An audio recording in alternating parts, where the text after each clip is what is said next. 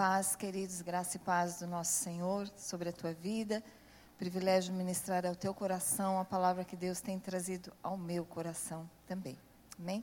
Essa palavra que eu vou trazer, ela eu comecei nós desde que nós nos convertemos, nós sempre voltamos os olhos para essa questão da mente renovada. Mas especificamente em dezembro, onde eu tinha algo para fazer que era mais relevante e eu precisava de Deus. E eu buscando ao Senhor, Deus começou a ministrar essa conotação da palavra na minha vida. E isso foi transformador. Eu vou falar sobre o poder da mente transformada. E eu tenho muita alegria, porque quando eu ministro pessoas no nosso na sala pastoral, eu vejo pessoas entrando de uma maneira e saindo totalmente de outra maneira. Nós dependemos de Deus, nós dependemos do Espírito Santo e é Ele que faz. Mas quando um coração está bem aberto, uma mente receptiva à palavra, não só para ouvir como uma palavra bonita, mas uma palavra que tem poder de transformar nosso coração, a nossa vida. Então, Deus está ali. A mão do Senhor nunca esteve encolhida para que Ele não possa abençoar. Mas os nossos pecados, quer dizer, o único pecado que nos afasta de Deus é a incredulidade, a falta de confiança num Deus sobrenatural e que pode todas as coisas. Cada vez que você duvida do poder de Deus, você diminui o poder de Deus e isso te afasta de Deus. Então, é sobre isso, sobre esse poder da palavra na nossa mente, a capacidade que o, poder, que o Espírito Santo tem de nos transformar e mudar a nossa vida, é sobre isso que eu vou pregar. E eu espero que ao sair daqui você saia totalmente diferente. Tivemos dois cultos, o pela manhã, que foi tremendo, algo muito especial, o da tarde também, e eu creio que agora vai ser mais. Porque Deus, Deus sempre faz mais, a intensidade do Senhor é sempre crescente. Mas para começar e tendo em vista a conotação da palavra, eu vou pedir que você se levante e você vai orar aquela oração que eu vou fazer. Você vai repetir se você concordar. Amém? Então, se levante, a nossa decisão e a nossa ordem, ela gera algumas coisas. Coloca a mão na sua mente, as suas duas mãos na mente e repita comigo. A minha mente, sede da minha alma, não é depósito para o lixo de Satanás, mas para a palavra de Deus. Renová-la-ei com a palavra. Expulso da minha mente todo pensamento, imagem, raciocínio, princípio e conclusão de pensamento, estruturas de pensamento erradas que não estão de acordo com a palavra do Senhor. Coloco sobre a minha cabeça o capacete da salvação e me cinjo com a verdade. Disponho-me a renovar a minha mente até que eu reflita a mente de Cristo, residente em mim, pelo Espírito Santo. Em nome de Jesus. Deus, eu agora, nós agora tomamos autoridade no reino espiritual, expulsamos deste lugar todo pensamento contrário, todo sistema de crença errado, mentiroso. Nós expulsamos daqui todos os demônios, influência maligna que tem operado, Senhor amado, nas nossas mentes e mandamos embora agora para onde o Senhor Jesus determinar. Satanás e seus demônios, solte essas mentes e que a verdade do Senhor ela possa ser vivificada e ela possa, Senhor, ser aceita de uma maneira, Senhor, como vinda do Senhor. Que a tua verdade prevaleça, Senhor. Senhor. Deus, reforça a guarda dos teus anjos ao redor deste lugar, sela este lugar com o fogo do teu espírito, Senhor, e que o sangue de Jesus faça separação entre nós e qualquer influência do mal. E tudo seja feito para a tua glória, em nome de Jesus. Amém. Você pode se assentar. Então, nós estamos no ano que profeticamente o Senhor tem dirigido a liderança dessa igreja com o tema o ano da invasão. E quando nós recebemos o tema, como aquele tema que nós vamos andar, esse tema não é só para a igreja no geral, esse tema é para nós. Esse tema é invasão, é para cada um de nós, de entrarmos em lugares onde nós nunca entramos e conquistar essa terra que estava ocupada por inimigos. E a primeira terra que nós temos que conquistar é a terra da nossa mente. Tem a terra do nosso coração, tem a terra da saúde, tem a terra da prosperidade, tem a terra da bênção, onde eu sou abençoada continuamente. Então, nós temos terras para conquistar e cada um é responsável por conquistar o território que lhe foi dado. Eu não sou responsável por conquistar o seu território. Eu sou conquistada, eu sou responsável por conquistar o território que o Senhor me deu. Deus quer nos levar a lugares altos e lugares onde nós nunca pisamos. Agora, eu quero que você preste bem atenção. Quem nos leva é o Espírito. Amém? Quem nos leva é o Espírito. Isso já deve trazer uma mudança no teu coração. Porque você planeja fazer algumas coisas e a palavra de Deus é assim que nós somos loucos quando nós planejamos o dia de amanhã, porque nós não sabemos onde vamos estar o dia de amanhã. Então nós devemos perguntar ao Senhor: Senhor, se é da tua vontade, estarei ou não neste lugar. Entregar toda a nossa vida ao Senhor. Porque o corpo de Cristo, que é a igreja do Senhor Jesus, que não é só a igreja verdade que liberta, mas é uma igreja onde o Senhor tem despertado em todo o mundo, nós estamos sendo unidos como um corpo cujo cabeça é Jesus. E Jesus está sentado nos lugares, ele está sentado à direita de Deus Pai, ele está à direita de Deus Pai. E a palavra de Deus diz que quando Deus nos vivificou, ele nos tirou das trevas e nos fez assentar nos lugares celestiais com Cristo Jesus. Então, preste atenção. O que são os lugares celestiais para você? O céu, as nuvens. Os lugares celestiais somos nós. Se eu sou corpo, Jesus é o cabeça, Ele está à direita de Deus Pai, eu estou com Ele nos lugares celestiais. E a Bíblia diz assim: que eu já fui abençoada com toda a sorte de bênção nos lugares celestiais. Então, tudo que eu preciso está aqui com você. Pode me dar o que eu estou precisando, porque está tudo aqui. Tudo que nós precisamos está aqui.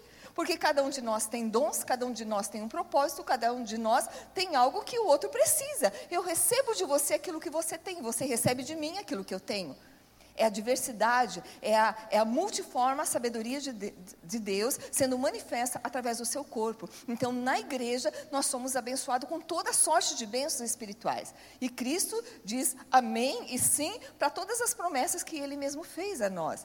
Então, tudo que Deus já fez já está conquistado e já é nosso. Agora, nós temos que saber que é o Espírito que nos leva.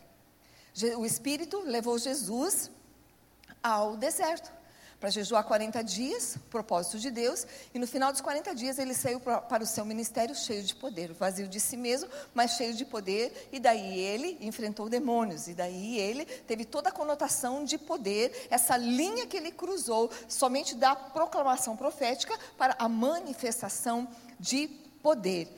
Ezequiel, ele também foi levado num vale de ossos secos, e foi questionado pelo Senhor se aqueles ossos podiam reviver ou não, e ele respondeu: Só o Senhor sabe. Quer dizer, Deus fez uma pergunta que ele mesmo respondeu através do profeta, e ele disse: Só o Senhor é que sabe. Só o Senhor é que sabe. Só o Senhor é Deus.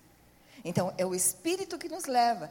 E Deus já tem sinalizado a toda a liderança, ao nosso pastor, que nós estamos é, formando uma comunidade profética, um ambiente profético e apostólico. O que, que é apóstolo? Ele já explicou que é o líder do navio de uma expedição que sai de um reino para conquistar outro reino.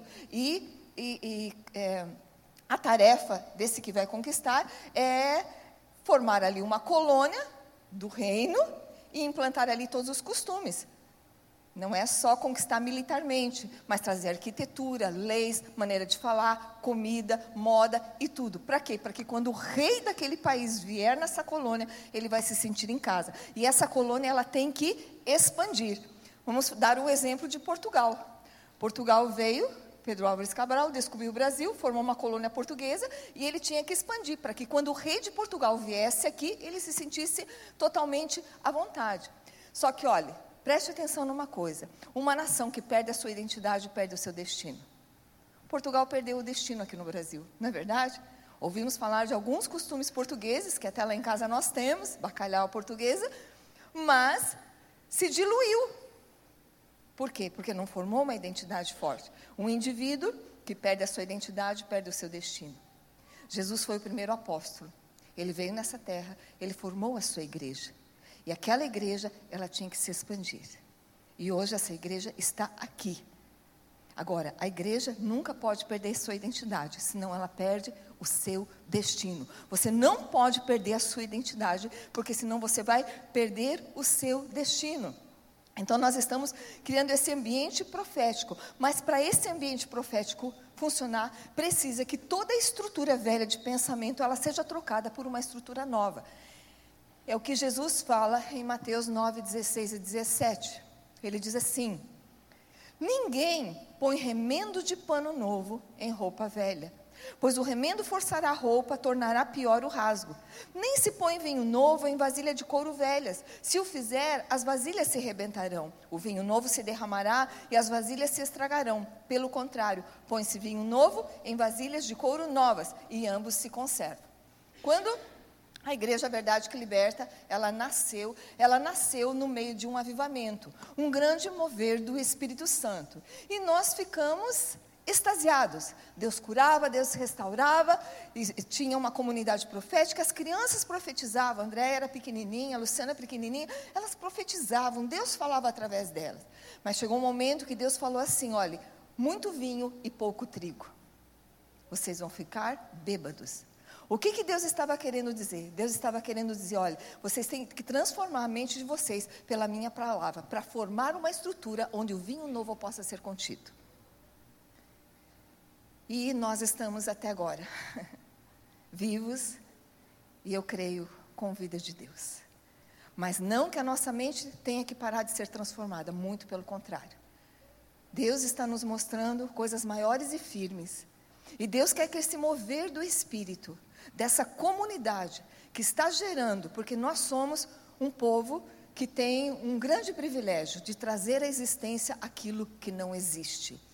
Quer dizer, falar aqui nessa terra a palavra que Deus está falando para aquele momento. E quando nós falamos a palavra de Deus, ela tem tanto poder quanto na boca de Jesus e ela gera então, nós vamos gerar aqui libertação, nós vamos gerar cura, mas se a nossa mente não for tão quadrada, se nós estivermos abertos para o mover do Espírito Santo, e é isso que você tem que se abrir realmente para receber hoje do Senhor uma estrutura nova de pensamentos, uma estrutura capaz de reter o mover do Espírito. Por que, que nós não conseguimos reter lá atrás? Porque os vasos estavam rachados, e Deus falou assim: olha o vinho vem, o vinho é o, é o, Espírito Santo, um grande mover do Espírito, mas vocês não conseguem reter, porque vocês falam besteira.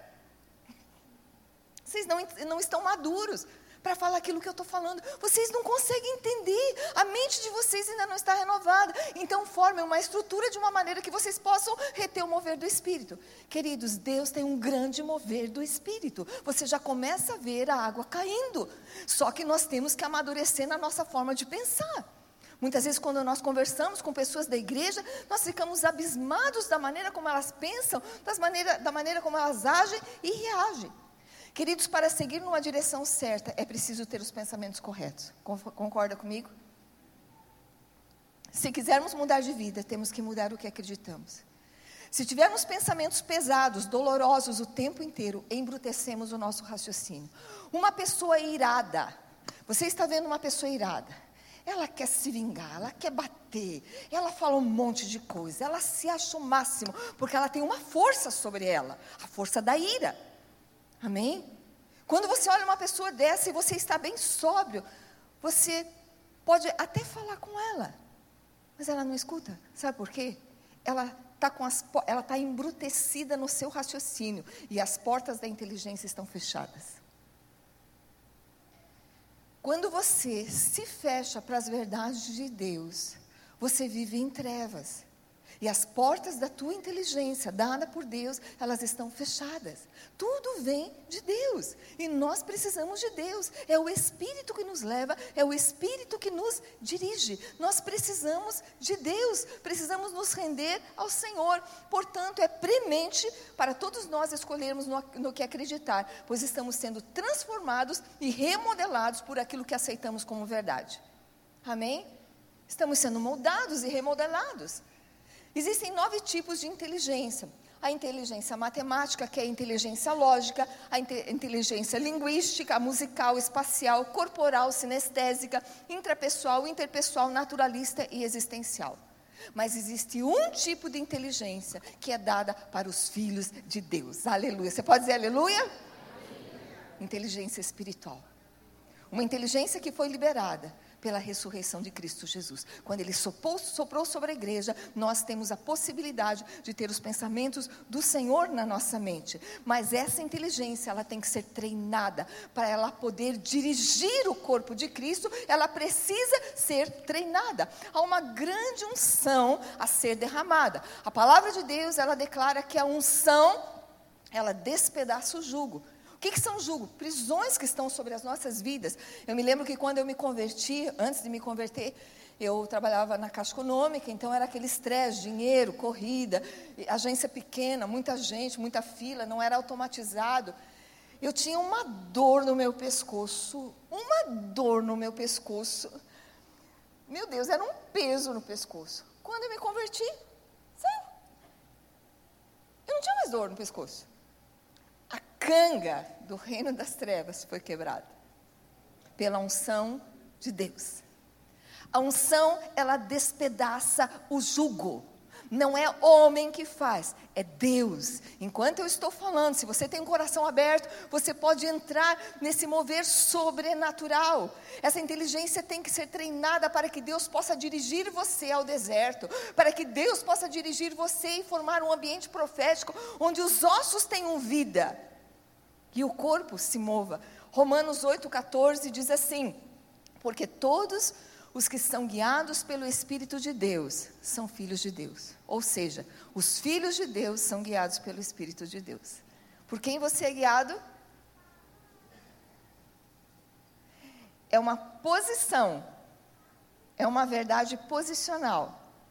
Mas pergunto para você agora: é uma verdade experimental?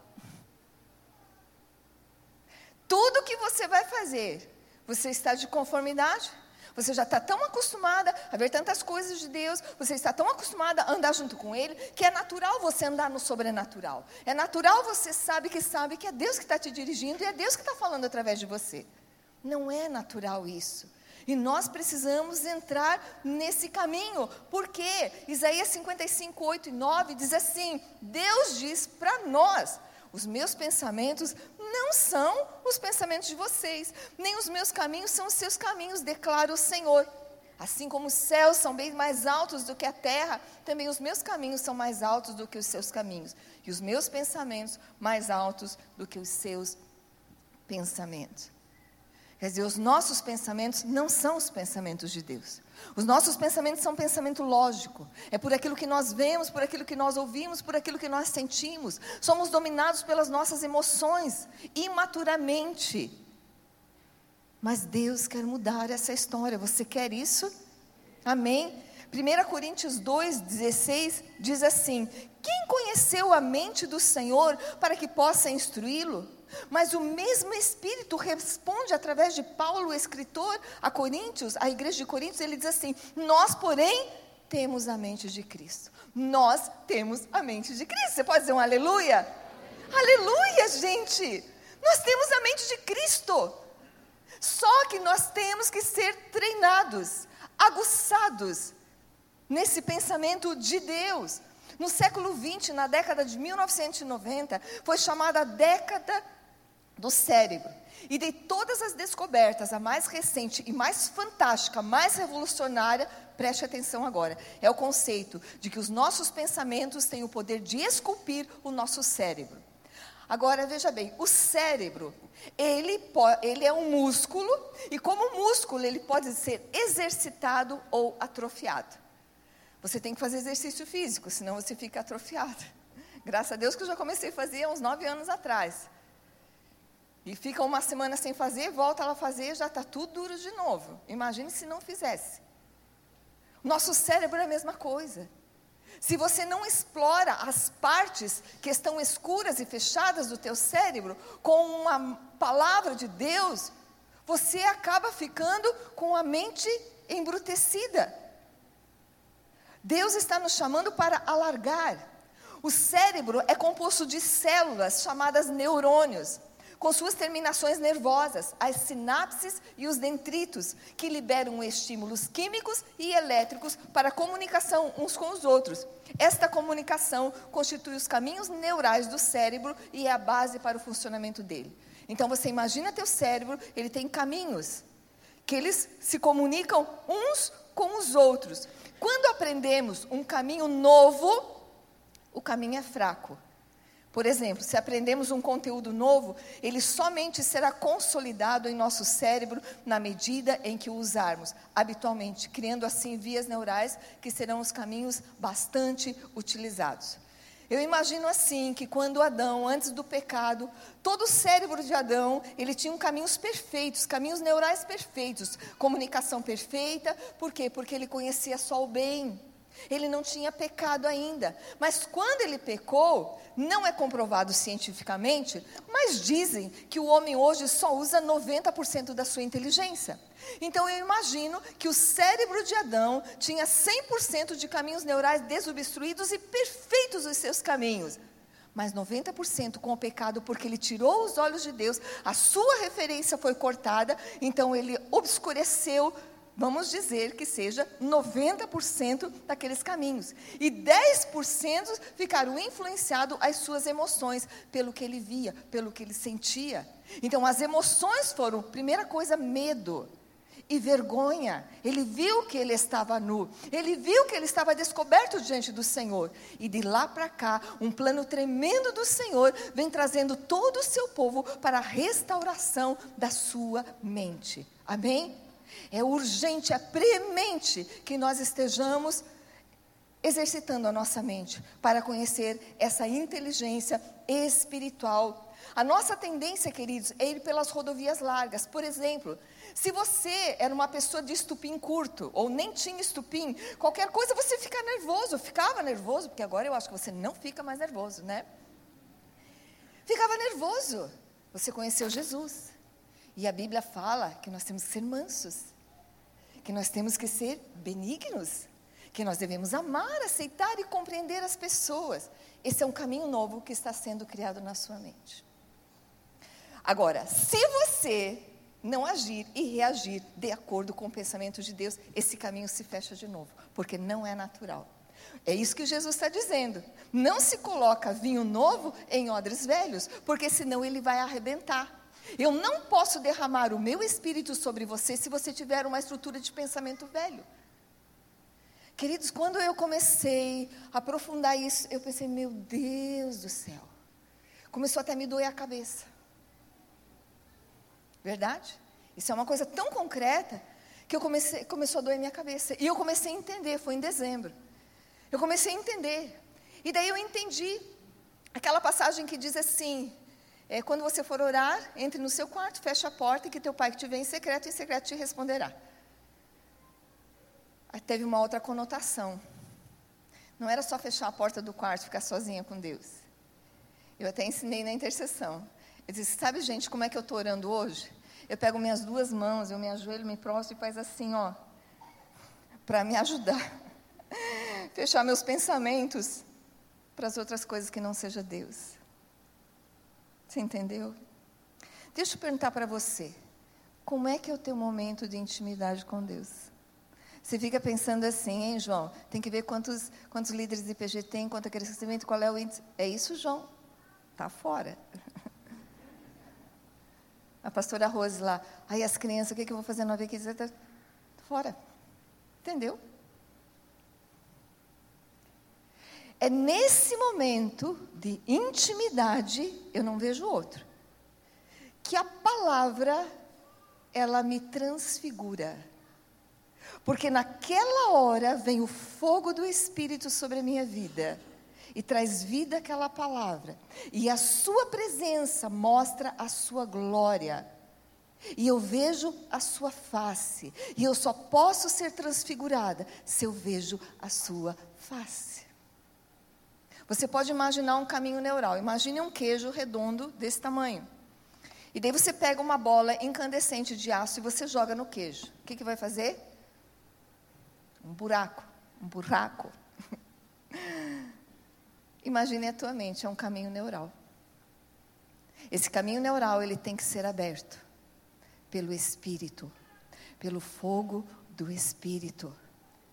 Deus está restaurando a sua mente. Por isso que Deus diz, e eu vou trazer um versículo de muitos que eu poderia trazer, mas quando Josué está no momento onde ele vai conquistar a terra, onde literalmente ele vai invadir a terra, Deus diz para ele assim: olha, primeiro tenha coragem, depois ele diz assim: olha, Josué, não deixe de falar as palavras deste livro da lei e de meditar nelas de dia e de noite. O que, que Josué faria se ele estivesse meditando de dia e de noite? Reforçando os caminhos neurais. E daí Deus diz assim: para que você cumpra fielmente tudo o que nele está escrito.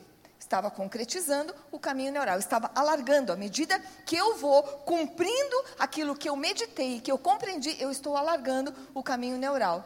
E daí Deus diz assim: olhe, só então, diga só então. É só então. Contar para vocês que é só então.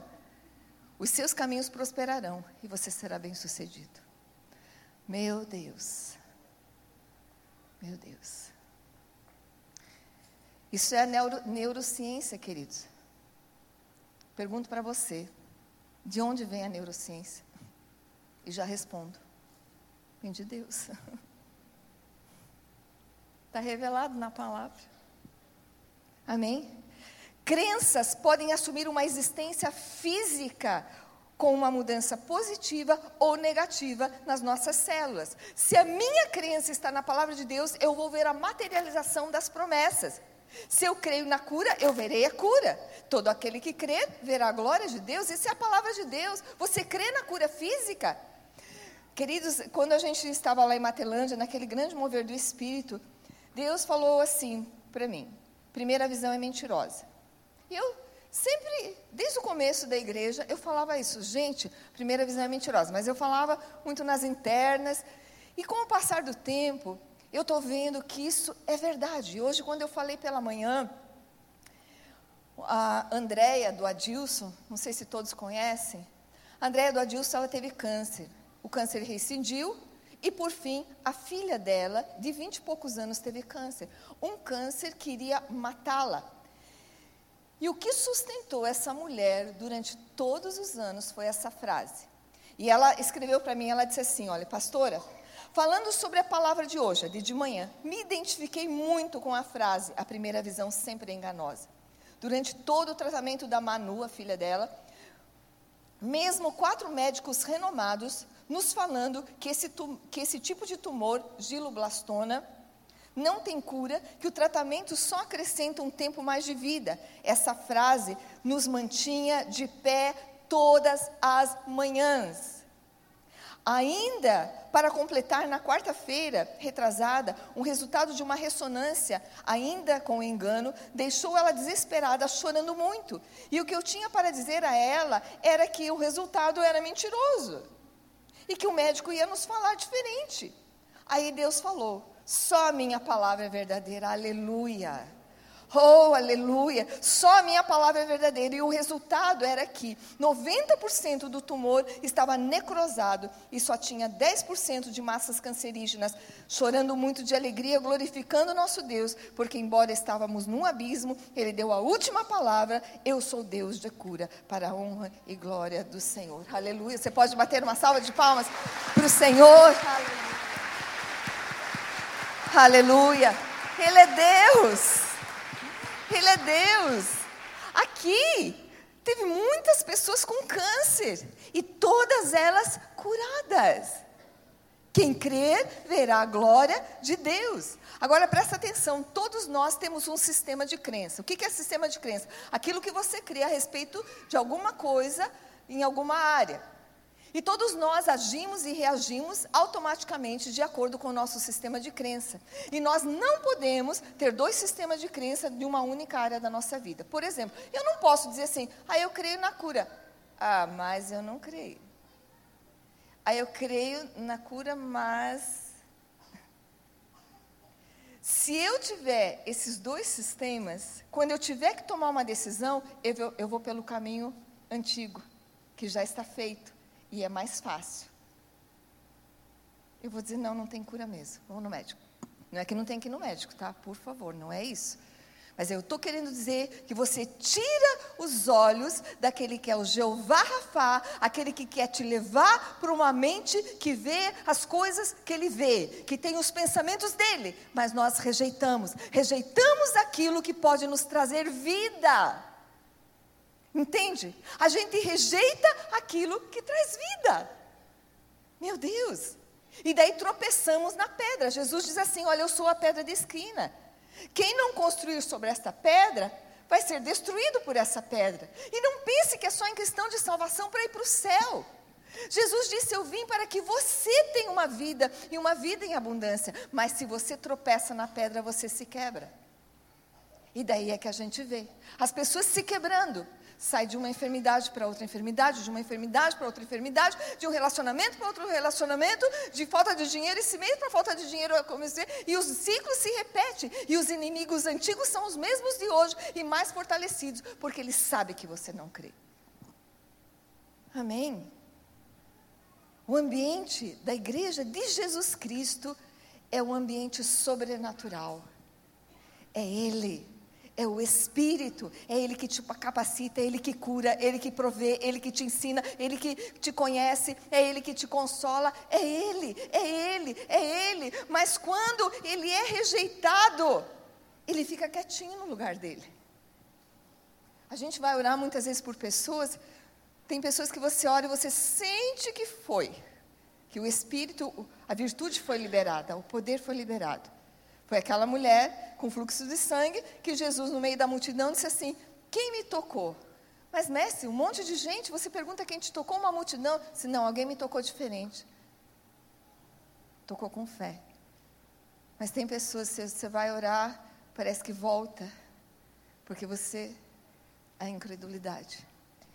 Todo aquele que crer vai ver a glória de Deus. Você está num reino, escuta o que eu estou te falando onde tudo é possível ao que crê. Tudo é possível ao que crê. Sem mudança, nós não vamos ver as coisas de Deus. Somos afetados por uma visão do mundo que divide e mutila a verdade, distorce a verdade absoluta de Deus e nos faz viver no reino da matéria como se fosse essa a verdade. Nós perdemos a nossa transcendência e começamos a olhar tudo matematicamente e olhar tudo com aquela inteligência natural que o homem tem. Somos previsíveis e perdemos a nossa transcendência. Mas Deus nos chama para voltarmos para Ele. Voltarmos para Ele. Sermos crianças. Jesus disse: olha, quem não tiver um coração como dessa criança, não pode ver o reino. E o reino é um ambiente de cura, é um ambiente de paz, é um ambiente de alegria, de fé de poder. É esse ambiente. Há dois mil anos atrás, Jesus propôs uma nova visão, uma visão diferente da realidade que eles viviam, uma nova filosofia, uma nova maneira de ele pensar, das pessoas pensarem. Ele ensinou aos discípulos dar ordens para os montes se moverem. Ele ensinou aos discípulos que cinco pães e dois peixinhos podiam alimentar milhares de pessoas. Mas os discípulos, seguidamente, eles manifestavam a sua mente matemática. Filipe disse: Mas como, Senhor? Tu estás me mandando alimentar essa, essa multidão? Nem 200 denários, se tivesse onde gastar, daria para alimentar todos eles. Mas Jesus deu a ordem. Jesus nos ensina um caminho que é diferente da lógica natural. Deus é o mesmo ontem, hoje e sempre será. Jesus é Deus e Jesus é a palavra. Passarão os céus e a terra, mas a minha palavra não há de passar. Não podemos estar presos ao pensamento aritmético, matemático. É claro que para lidar com uma realidade objetiva, temos que muitas vezes ter os nossos pés no chão. Mas a palavra de Deus, ela não desconstrói a, a, a constituição naquilo que é verdade. Não roubar, não matar, não adulterar, respeitar as autoridades. Existe a lei da gravidade também. Mas queria, quero perguntar para ti: você, naturalmente, você se lançaria no mar no meio da noite, em meio ao vento e à escuridão, se você estivesse num barco, você se lançaria no mar para andar por sobre o mar? Você não faria isso. Mas Jesus disse para Pedro: Pedro, venha, venha, pode andar. O que, que Jesus está querendo dizer? Que o nosso cérebro interage em conjunto com matéria e espírito. O mundo espiritual afeta diretamente a tua vida, e a tua vida afeta o teu meio ambiente. Quantos estão entendendo? Você quer? Deseje. Deseje de todo o coração, de toda a alma, de todo o teu entendimento. Tudo se dobra ao nome de Jesus. Agora eu vou entrar num contexto da palavra para você revisar a tua mente, se a tua mente está renovada ou não está renovada. Amém? É como se passasse um scanner, aquela máquina que, que passa e vê todo o teu corpo e detecta onde tem problema. Romanos 12, 2 diz assim: Não se amoldem ao padrão deste mundo, mas transformem-se pela renovação da sua mente, para que sejam capazes de experimentar e comprovar a boa, agradável e perfeita vontade de Deus. Pelo que eu vejo no texto, Deus não está querendo mudar o seu comportamento. Deus quer que você mude o seu pensamento. Se você quiser mudar a sua vida, você tem que mudar o seu pensamento e ele vai mudar a sua vida. Amém? Mude o seu pensamento e ele vai mudar a sua vida.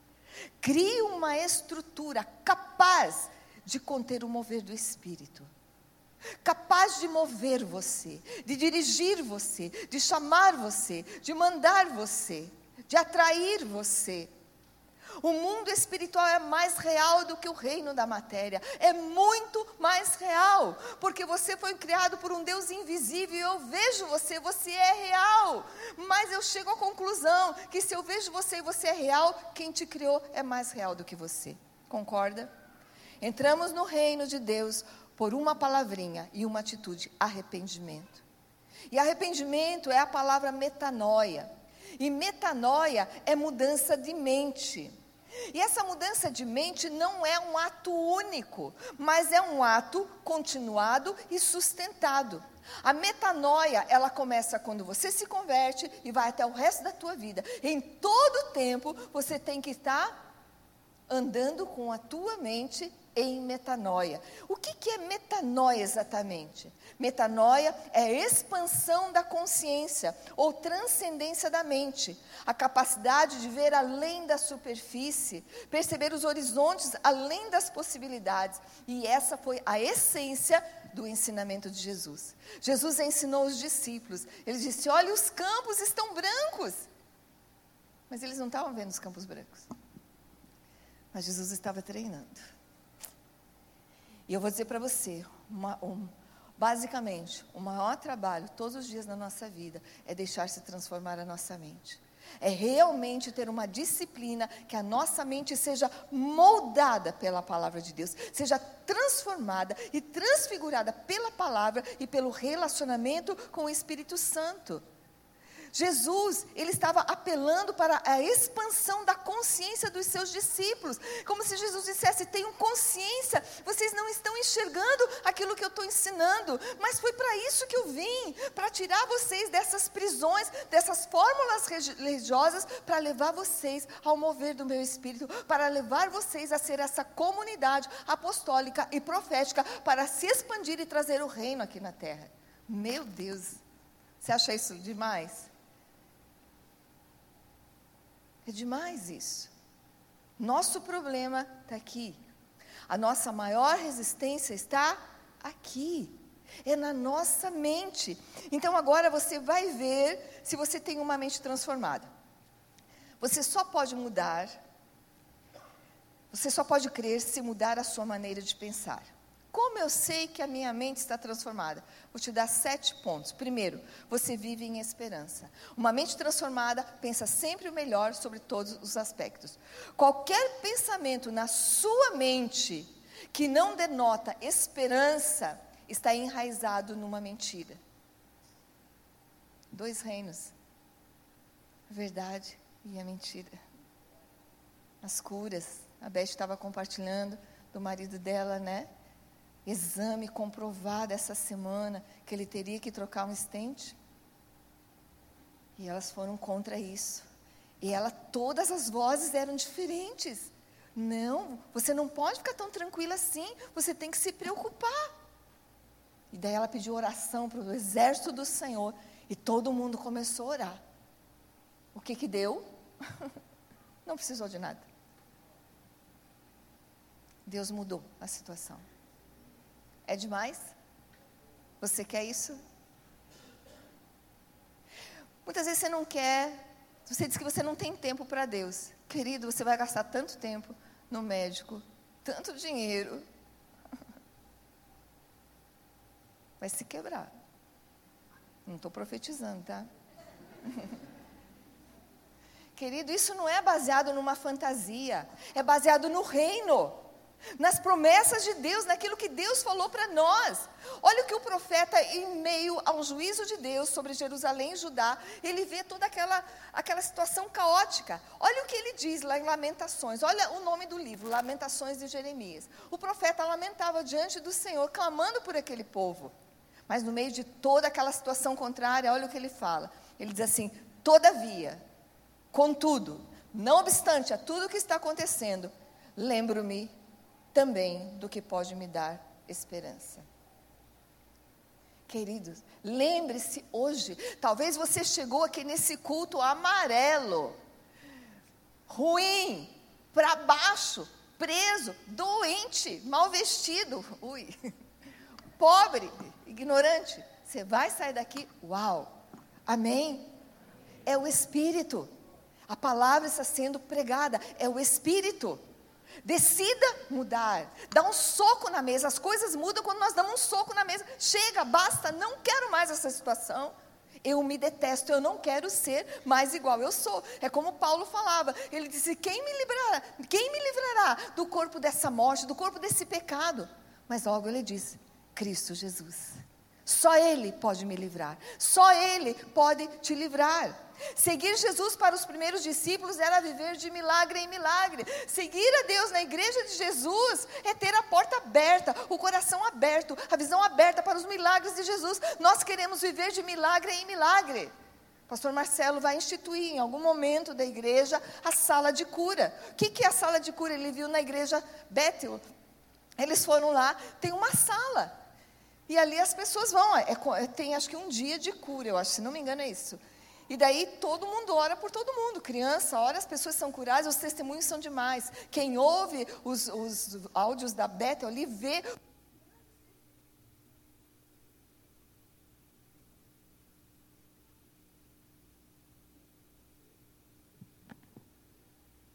som. Ouve os grandes testemunhos do que acontece lá. É normal. O sobrenatural, ele tem que ser normal. Ele tem que ser natural na nossa vida. Segundo, então, você sabe que você tem uma mente renovada. Se sempre você tem esperança, se todo o teu pensamento está enraizado na esperança, na expectativa. O impo, segundo, o impossível parece razoável. Tudo é possível ao que crê. Quando eu vejo uma situação impossível, eu penso, vai funcionar. E eu começo a esperar o que Deus está fazendo, porque Deus não se aparta de mim, Ele está comigo todos os dias até a consumação dos séculos. Então Ele vai fazer alguma coisa e eu fico naquela expectativa. E se eu estou na expectativa, eu estou no fluir do Espírito. E se eu estou no fluir do Espírito, eu vou receber a palavra certa para profetizar sobre aquela situação. Amém? Eu acostumo, porque eu já vi acontecer tantas vezes. Eu sei que isso é normal e eu sei que Deus vai fazer. Quando você tem uma mente transformada pela palavra, você antecipa as promessas de Deus, porque você cria um ambiente profético e você gera. Você tira do reino espiritual e traz à realidade aquilo que Deus falou com você. Queridos, nós cremos uma dor, cura para dor de cabeça. Fácil, né? Quer dizer, depende né, do que é a dor. Mas nós cremos uma dor de cabeça. Mas para a cura de um câncer. Essa palavra câncer, se é diagnosticada, você já se apavora, você treme, você morre de medo. Mas a nossa reação tem que ser assim: uma mente renovada, ela sempre crê que o impossível parece razoável. É razoável, Deus está comigo. Ele é Jeová Rafa, é o Senhor que me cura. Cremos no Senhor enquanto temos saldo no banco. Mas quando a situação piora, será que nós cremos nele? Será que cremos que ele tem todos os tesouros das trevas e ele é que desencobre para nós? É isso que fala a palavra do Senhor. Nós temos que saber que para Jesus, muito ou pouco, grave ou simples, não significa nada. Tudo é igual. Não diminua o poder de Deus. Não diminua os seus pedidos diante do Senhor. Eleve os seus pedidos a Deus. Eleve a sua fé. Tem um versículo que diz que nós não devemos diminuir as nossas expectativas, os nossos pedidos, nossos sonhos diante de Deus. Não diminua, eleve. Amém? Deus deseja estabelecer um padrão e o seu parâmetro é o céu, nada mais do que isso. Seja feita na terra, assim como é feito no céu. Terceiro, você vive em paz e não se preocupa. 2 Coríntios 10, 4 e 5 diz assim: As armas com as quais lutamos não são humanas, pelo contrário, são poderosas em Deus para destruir fortalezas, destruirmos argumentos e toda pretensão que se levanta contra o conhecimento de Deus e levamos cativos todo pensamento para torná-los obedientes a Cristo. Nós temos uma mente muitas vezes negativa, na maioria das vezes. Temos uma mente fatalista. Temos uma mente cujas especulações são terríveis. Um irmão esses dias passou, tinha um aglomerado, ele falou assim: morreu alguém. tu entende?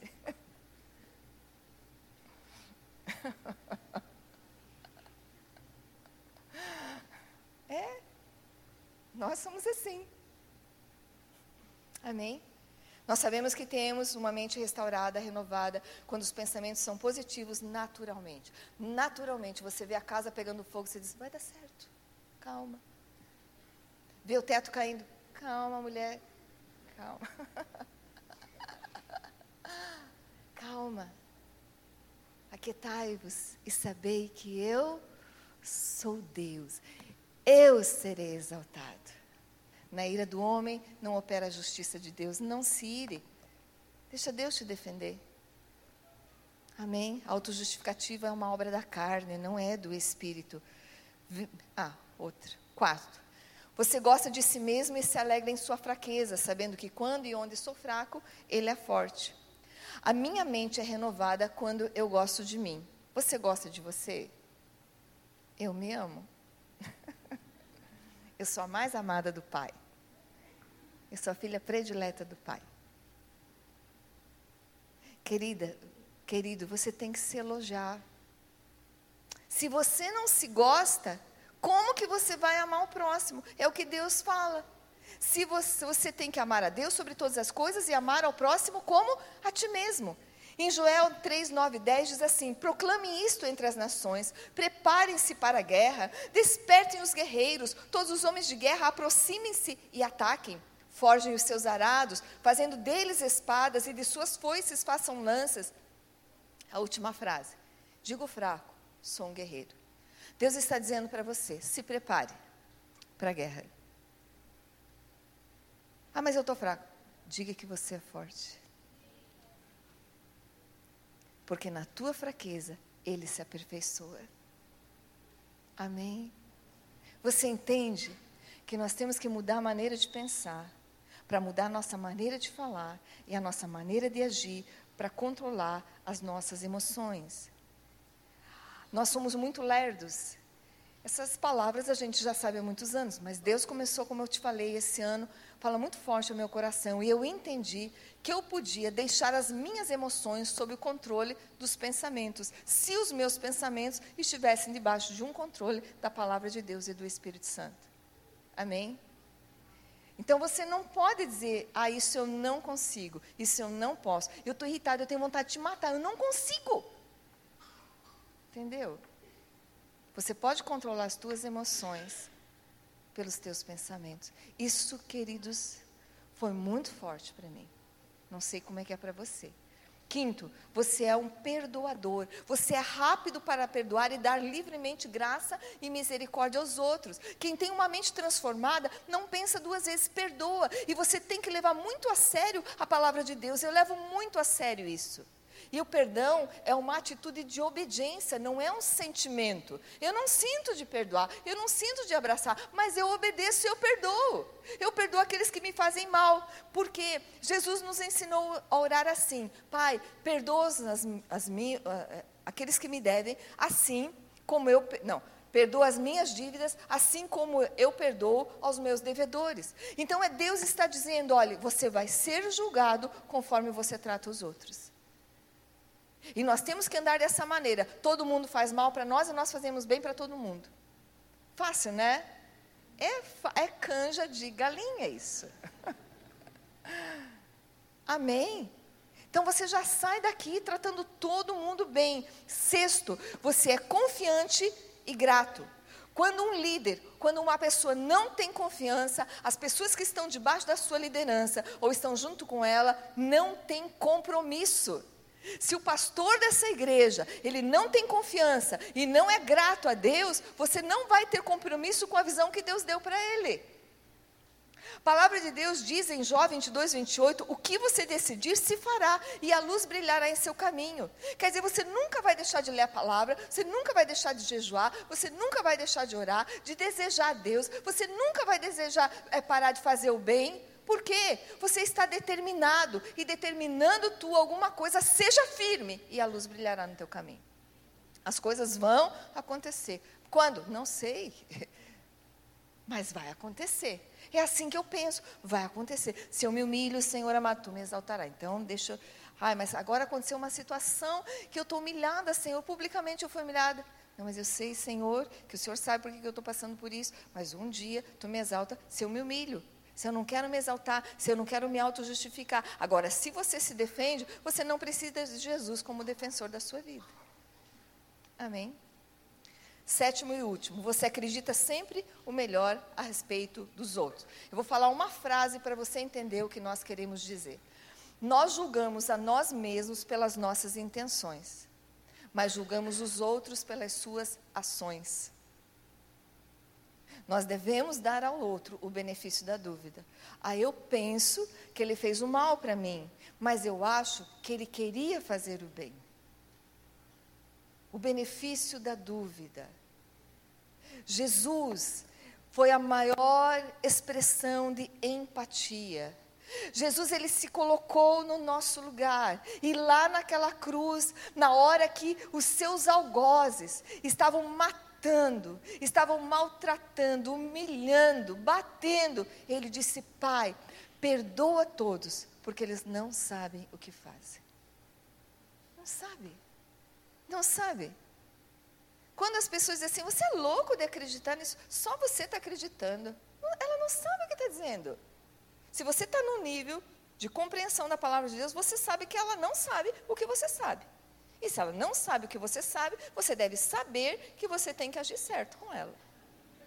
Deu para entender? Amém. Não tem opção para você. Ou você pensa como Cristo, ou você está fora do mover.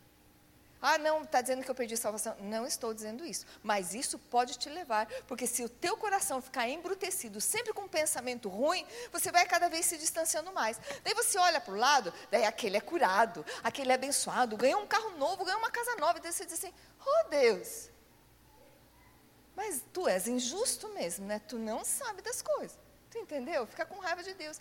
Existe muita gente dentro da igreja com mágoa de Deus, porque o outro foi abençoado. Mas eu quero te perguntar, como é que é a tua mente, pelo amor de Deus?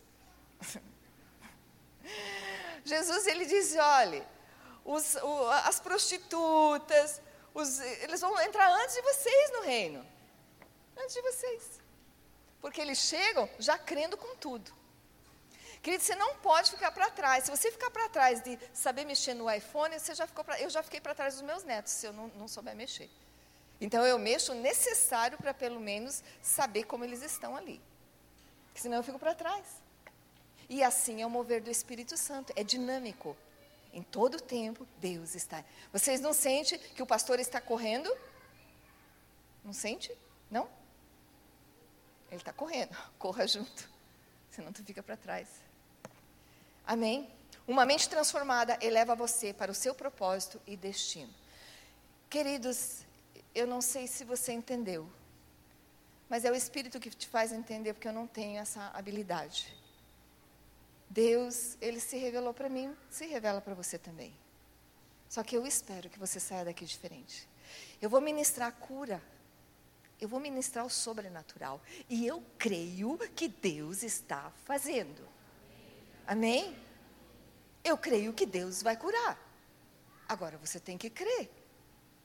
Quando nós estamos em aliança com o Senhor, nós somos curados quando nós cumprimos a aliança e temos relacionamento com Jesus, que é nosso mestre. Agora, para o ímpio, o ímpio pode vir aqui a primeira vez e ser curado, e você está 20 anos na igreja e está doente. Porque o ímpio a cura é para manifestação de milagre, para que ele creia que existe um Deus que faz milagres. Agora, para você que está aqui, não é assim. Você vai ter que cumprir a aliança. Amém? Por isso que muitas vezes o crente não é curado e o ímpio vem na primeiríssima vez e ele é curado. Daí dá inveja e raiva em todo mundo e murmuração na igreja. E daí piora, daí você não é curado nunca, daí você vai piorar. Amém? Convido você a se levantar no seu lugar, o louvor para estar subindo. Eu gostaria que você entendesse uma coisa. Tem muitas pessoas aqui. Essa inteligência ela só começa a operar em você quando você aceita Jesus como teu Salvador e como teu Senhor. Eu vivi 33 anos dentro de uma igreja, mas com 33 anos eu reconheci Jesus. Eu me lembro que eu saí daquele lugar depois de ter aceito Jesus e eu cheguei em casa, eu nunca esqueço isso. Eu olhei a parede e a parede parecia que tinha sido pintada.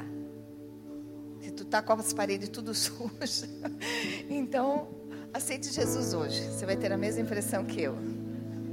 Por que que eu tive aquilo? Porque o véu foi tirado.